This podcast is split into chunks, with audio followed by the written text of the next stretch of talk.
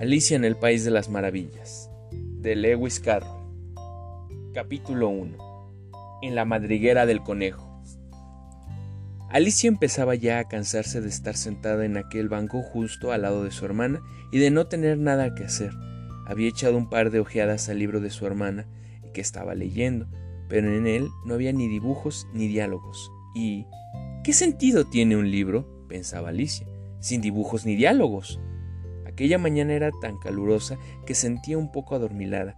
Allí estaba, dándole vueltas al asunto de si el placer de trenzar una corona de margaritas merecía el esfuerzo de levantarse y recogerlas, cuando de pronto un conejo blanco de ojos rosas pasó corriendo junto a ella. En realidad, no había nada demasiado extraordinario en ello, y Alicia no lo pensó mucho más, ni siquiera cuando oyó al conejo decir ¡Ay no! ¡Ay no! ¡Qué tarde es! Cuando lo volvió a pensar más tarde, se le ocurrió que tal vez debería haberse asomado, pero en aquel momento todo parecía bastante normal. Fue cuando el conejo sacó un reloj del bolsillo de su chaleco cuando se dio cuenta de que nunca le había visto un conejo que vistiera con chaleco y mucho menos a uno que llevara un reloj de bolsillo. Muerta de curiosidad, corrió persiguiéndole por la pradera, justo a tiempo para ver cómo brincaba en el interior de una enorme madriguera que había bajo su cesto. Un segundo después, Alicia ya se había metido tras él sin pararse a pensar en cómo las apañaría para salir de ahí. La madriguera avanzaba en línea recta como si fuera un túnel que llevara a alguna parte, y después se inclinaba de repente, tan de repente que cuando Alicia intentó detenerse ya estaba cayendo por algo que parecía un profundo pozo. Y una de dos, o el pozo era muy profundo o ella caía muy despacio, porque mientras caía tuvo tiempo de sobra para mirar alrededor y preguntarse qué era lo siguiente que iba a pasar. Primero intentó mirar hacia abajo y adivinar dónde caería, pero estaba demasiado oscuro como para ver nada. Luego miró a ambos lados del pozo y se dio cuenta de que estaba cubiertos de armonios y de estanterías de libros. A un lado y al otro veía mapas y cuadros colgados de ganchos. Cogió un tarro de una entreestantería mientras pasaba y tenía una etiqueta que decía mermelada de naranja pero muy a su pesar estaba vacío y como no quería dejarla caer el tarro por miedo a que le cayera alguien, se las arregló para meterlo en uno de los armarios que había ahí mientras seguía descendiendo. Bueno, pensó Alicia, después de una caída como esta, rodar escaleras abajo no es nada. Si me pudieran ver en casa, pensarían que soy una valiente. Pero no, lo contrario, ni aunque me estuviera cayendo desde el tejado de una casa, algo que por otra parte se parecía mucho a lo que le estaba ocurriendo.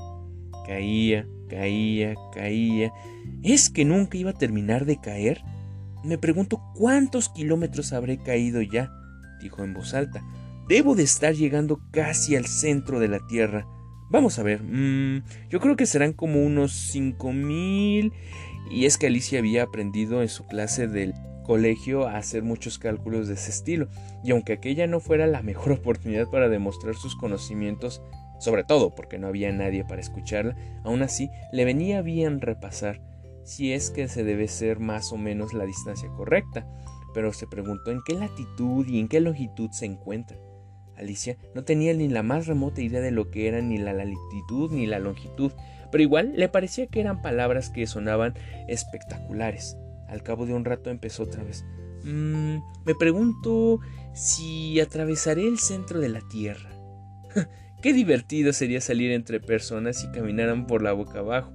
Las antipatías, hmm, creo que se llamaban, y en vez de... Alegro que no hubiera nadie escuchando porque no estaba nada segura de que se trataran de las palabras correctas. Le tendré que preguntar cómo se llama el país. Hmm, disculpe, señora, ¿estamos en Nueva Zelanda o en Australia? Intentó hacer una reverencia mientras estaba flotando. Imaginaos hacer una reverencia mientras estás cayendo por los aires. No creéis que sea tan fácil. Y ella pensará que soy una niña. Ignorante. Ignorante por preguntar. No, mejor no preguntaré. A lo mejor veo en algún escritorio por aquí. Caía, caía, caía, y como no podía hacer nada más que caer, Alicia se puso a hablar de nuevo. Mm, creo que Diana me había escuchado mucho menos de noche. Diana era la gata. Espero que se acuerde de ponerle su platito de leche a la hora del té. Diana, querida. Ojalá estuvieras aquí conmigo. Me temo que no hay ratones en el aire, pero podrías cazar murciélagos. Son bastante parecidos a los ratones, ¿sabes? Pero en ese momento Alicia empezó a tener mucho sueño y siguió diciendo medio dormida ah, Los gatos pueden comer murciélagos. Los gatos pueden comer. Y a veces decía los murciélagos pueden comer gatos porque no sabía no sabía contestar ninguna de las dos preguntas. No tenía demasiada importancia el orden en el que las formulara. Sintió que se había quedado dormida y que había comenzado a soñar. Caminaba de la mano de Dené y le decía muy seriamente: A ver, Diana, sé sincera. ¿Alguna vez te has comido murciélagos? Cuando de repente, ¡pum! De un sopetón, se dio contra una montaña de palos y hojas secas. La caída había terminado. Alicia no se había hecho daño.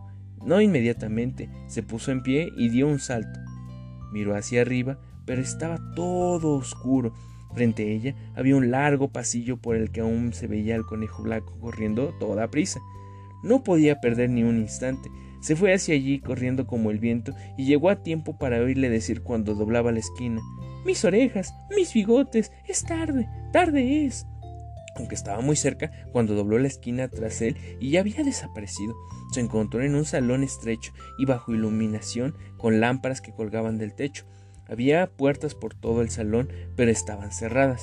Cuando Alicia hubo hecho el recorrido de un lado y después del otro, intentando abrir cada una de ellas, caminó triste al centro del salón mientras se preguntó cómo conseguiría salir de ahí se topó de pronto con una mesa pequeña de tres patas, hecha toda de cristal, no había nada sobre ella con excepción de una diminuta llave dorada y su primera ocurrencia fue que tal vez serviría para abrir alguna de las puertas del salón. Pobre Alicia. O bien la llave era demasiado pequeña, o bien las cerraduras eran demasiado grandes.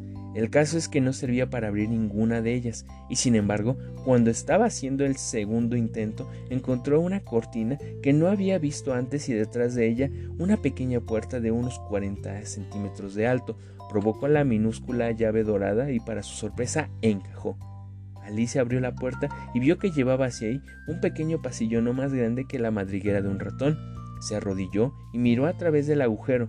Al otro lado se podía ver el jardín más maravilloso que nadie haya imaginado nunca.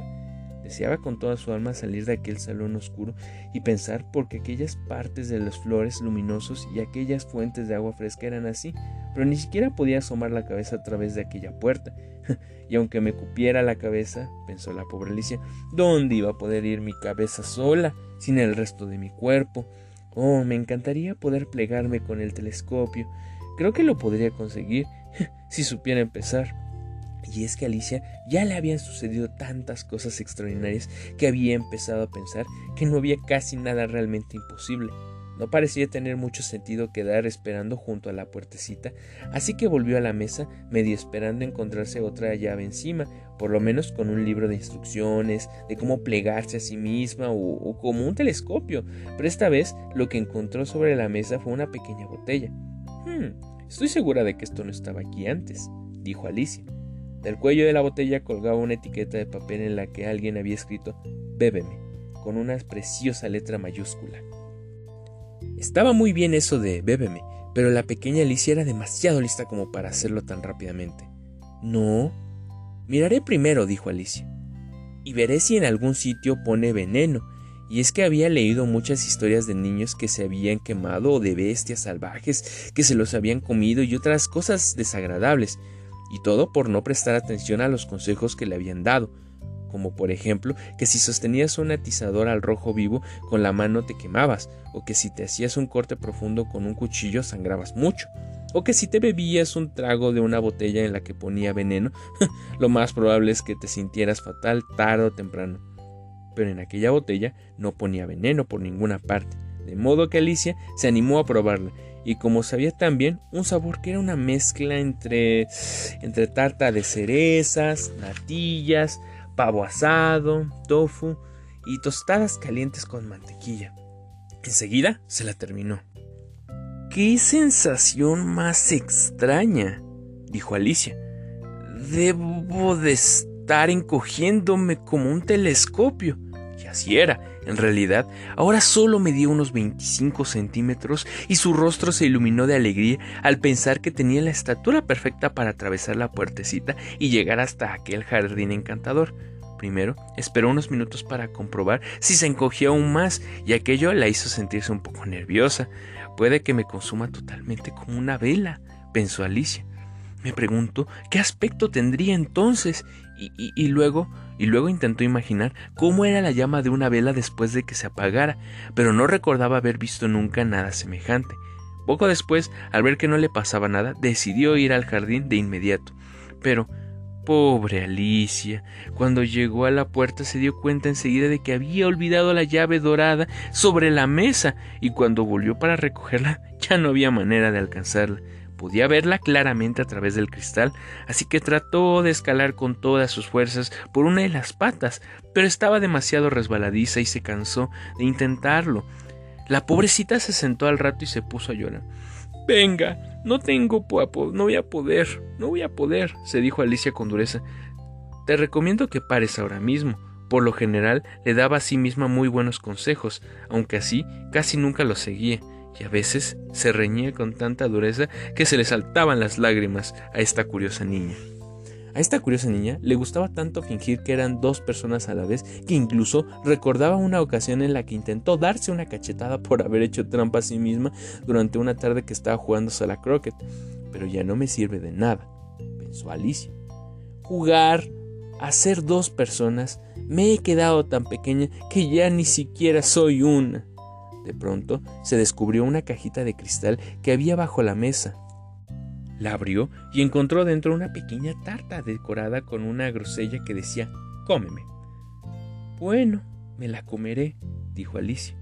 Si se me hace crecer, podré llegar hasta la llave. Si me hago todavía más pequeña, podré pasar por debajo de la puerta.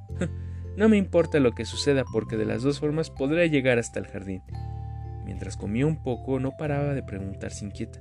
¿Qué me pasará? ¿Qué me pasará? y se ponía la mano sobre la cabeza para comprobar si crecía o encogía. Se sorprendió mucho al sentir que seguía del mismo tamaño, normalmente lo que sucede a uno cuando come una tarta, pero Alicia estaba tan preparada para lo que pasara y que extraordinariamente le parecía aburrido y decepcionante que la vida siguiera de lo más normal, de modo que no se preocupó más y terminó la tarta entera.